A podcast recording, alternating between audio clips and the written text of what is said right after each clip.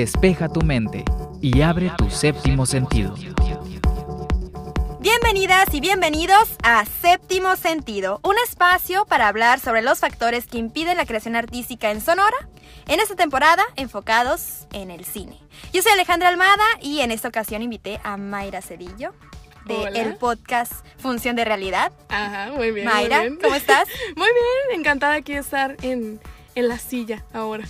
De Te invitada. tocó estar de invitada y es un bien. honor para mí que compartamos el micrófono hoy porque vamos a hablar eh, en este mini pod, podemos llamarlo así, sobre dos ejemplos de cineastas que han sobresalido de Sonora, que ya se conocen internacionalmente. Y claro, en otros podcasts más adelante vamos a hablar más a detalle de cada uno porque sus historias son bastante significativas para el Estado y también porque tienen ellos mucho que transmitirnos a nosotros. Así que en este episodio que titulamos Cámara Rápida, porque va a ser sencillo, Uh, qué sencillo, rapidito.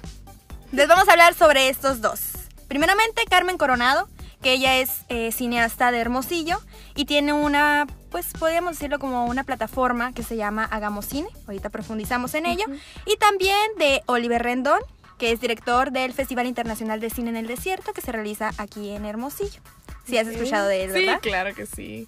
Como bien. dices tú, pues son de los, lamentablemente, los pocos nombres que, que podemos, eh, al menos gente que no estamos totalmente relacionados en la industria del cine regional, pues podemos ubicar ya sea por, por noticias o por proyectos. Así que, digo, es, es triste, pero es bueno a la vez, ¿no? Estamos de acuerdo. Estamos totalmente de acuerdo. Si te parece, iniciamos con Carmen Coronado. Perfecto. Ella, como les decía, pues es originaria de Hermosillo. Ella no estudió aquí, que es algo que hemos abordado en capítulos anteriores, hablar sobre una falta de licenciatura de cine en Sonora. Ella se fue a la Ciudad de México y estudió en el Centro Nacional de las Artes, que es un espacio educativo, cultural y también artístico, donde se formó para meramente ser cineasta. Además que llevó clases en el Centro de Estudios para el Uso de la Voz, porque cabe aclarar que ella también es actriz. Ok, le gusta, Le gusta. de todo. Que es como abordamos en el capítulo anterior eh, con Denise Durón, productora de la Ola Films, que muchas veces los cineastas pues quieren abarcar todo, Ajá. pero lo padre es que sepas de todo, ¿no? Como eso, es el eso caso. sería, bueno, en tu opinión, ¿qué piensas? ¿Es, ¿Es más positivo que negativo el hecho de que quieran a- abarcar todo? Yo siento que es positivo, no, siento que es negativo querer abarcar, abarcar todo. Siento que es positivo saber hacer de todo. Ok. Pero siento que en una producción, y es lo que he notado de lo que hemos conversado en este espacio con otros cineastas, es que es necesario que cada uno delimite cuál es su cargo. Porque Ajá. al momento de la creación a veces es muy frustrante que tú tienes un puesto y, y alguien quiera in- intervenir en lo tuyo, a veces no es tan producente. Y puede ser un poco mm, conflictivo en el sentido de, pues, me imagino que te ha pasado cuando tú tienes una idea y sientes que te puedes comer al mundo y sacar todo, pero al mismo tiempo también es oportunidad para, para más personas, ¿no? Exactamente. Pero bueno, eso lo abordaremos más con profundidad. Se lo preguntaremos a Carmen en su momento. Perfecto, quiero saber su opinión. también. Claro que sí. Ella es creadora del cortometraje El pueblo de los gatos. Si no tienen mucha referencia de él, es un cortometraje que habla de cómo huir de la realidad. Está filmado aquí en Sonora y pues claro, toda la vestidura es de un pueblo típico sonorense, así que transmite más allá de lo que podemos conocer. Este filme fue uno de los ganadores del Fondo de Apoyo a la Producción y Cortometrajes del Estado de Sonora, el FAPS, que lo da el gobierno del Estado. Fue en 2018, pero al igual sabemos y lo hemos comentado que este fondo sí es de mucha ayuda, pero los mismos cineastas tienen que recurrir a empresarios y a, otras, em- a otro tipo de, de financiamiento, porque pues la producción y la postproducción es, es realmente cara. O sea, el fondo así. viene siendo una, una es parte. una parte, una muy buena ayuda, Ajá. pero pues es necesario otro poco, ¿no? Nada despreciable. Nada se sí. desprecia aquí y más pues el equipo que se maneja, Ujú. la producción que se maneja. A lo que voy es que Carmen eh, lo ha dicho en entrevistas, lo ha comentado, que más allá del recurso, eh, lo que hace falta aquí en Sonora es la oportunidad de que los cineastas acomoden sus películas en lugares donde se muestre cine. Cito. El gran obstáculo del cine mexicano es que se producen alrededor de 180 películas al año y se miran 20 películas. Entonces, la gran problemática tiene que ver con la distribución y proyección. ¿Qué Y el género. No, estoy totalmente de acuerdo. Yo digo que ahí también sinceramente cuando nos metemos a, la cartelera, mm, no podemos decir, ¿no? Cinépolis, Cinemex, que son los, los cines líderes, ¿no? Eh, ves, buscas algo referente al cine mexicano y ¿qué te va a salir? Una comedia romántica, con los mismos actores, que obviamente lo entiendes, dices, bueno, viene desde un ámbito nacional, son estrellas conocidas, obviamente hay más posibilidad de que vayas a verla, o a menos que hacen los, las tipo proyecciones de cine de arte y de repente hay algo sonorense, pero también tiene, tiene que ver mucho, o sea, ¿qué consumimos nosotros? ¿Por qué no nos dan este tipo de materiales? Pues hay que analizar qué estamos consumiendo también, al menos de manera comercial, ¿no? Así es.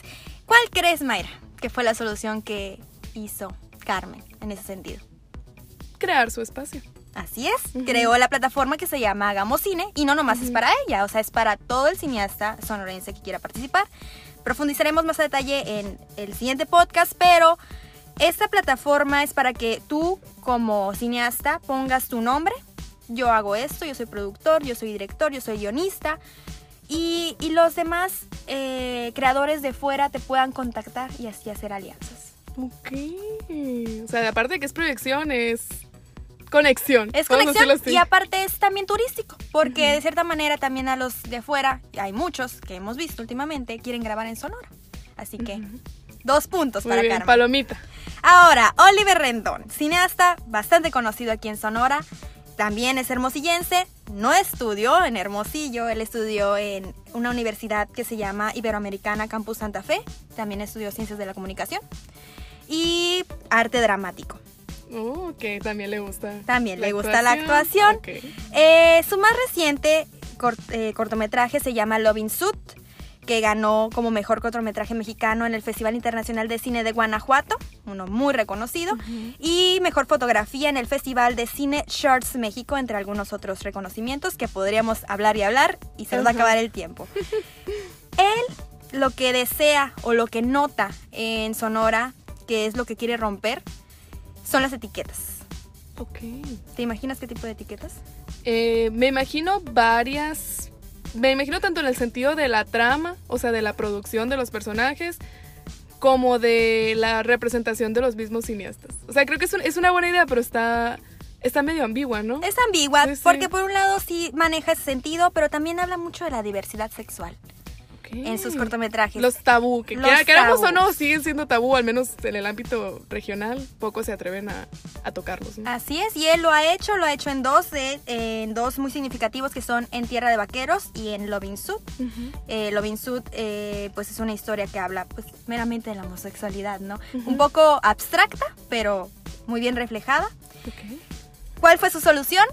Hacer un festival de cine. Ujú. Totalmente abierto a los cineastas de Sonora y extranjeros, que ellos pudieran no nomás exponer sus creaciones y que se sometieran al concurso, porque los sonorenses son los que concursan y, y hay una catalogación muy definida, eh, sino que ellos también pudieran tener charlas, conversatorios, talleres, que sea un espacio para que ellos compartan y crezcan más, porque en Sonora, pues como les comento, no hay una escuela. Y este tipo de ejercicios les ayudan mucho para crecer, salir, sobre todo conocerse. Ya conociendo tú a otro cineasta, es mucho más sencillo que puedas hacer una producción más de calidad y también salir, porque no está mal salir y volver de Sonora. No, para nada. Pero qué, o sea, qué ejemplo de ellos que salieron y volvieron a, aportar su, su grano de arena, que igual no tiene nada de malo si se hubieran quedado allá o hubieran explorado su carrera en otros lados, pero est- están conscientes que aquí está esa, esa carencia pues de cine regional y, y están aportando con los festivales, con los programas. Creo que son muy buenos ejemplos y estamos hablando de, de este tipo de figuras, ¿no? Así es, y ellos vuelven. bu- Bueno, Oliver está aquí, ahori- ahorita está aquí en, el- en Sonora. Carmen no, Carmen ahorita está trabajando sobre un largometraje sobre una boxeadora. Eh, una muy buena historia que también queremos platicar con ella al respecto, que pronto la veremos en plataformas. Y sí, o sea, creo que lo padre de ellos y que se les reconoce y le aplaudimos en este espacio es eso, el, ¿sabes qué? Yo tengo esta barrera, pero la voy a brincar y voy a volver para que mi estado que me vio nacer crezca. Eso habla muy bien de ellos y habla muy bien también de la calidad artística que tenemos en la región. Exacto. Muy bien, pues esos son los dos ejemplos que quería compartirte, Mayra. Ok. Y también a nuestro público de séptimo sentido, les agradecemos, te agradezco mucho Gracias haber ti, compartido el micrófono conmigo. Gracias ya me quedé intrigada. ¿eh? Te Quiero- voy a invitar, créeme, vas a Ah, estar bueno. aquí para los próximos episodios. Esa amenaza. Es amenaza. Ah, ok, muy bien. Anotado. Y a ustedes les agradecemos por estar al pendiente de Séptimo Sentido. Les recuerdo que pueden participar con nosotros comentando con el hashtag Cámara Rápida, que es el título de este episodio. Y también, pues, seguir consumiendo un poco de, de arte local. Lo esperamos en la próxima emisión de Séptimo Sentido.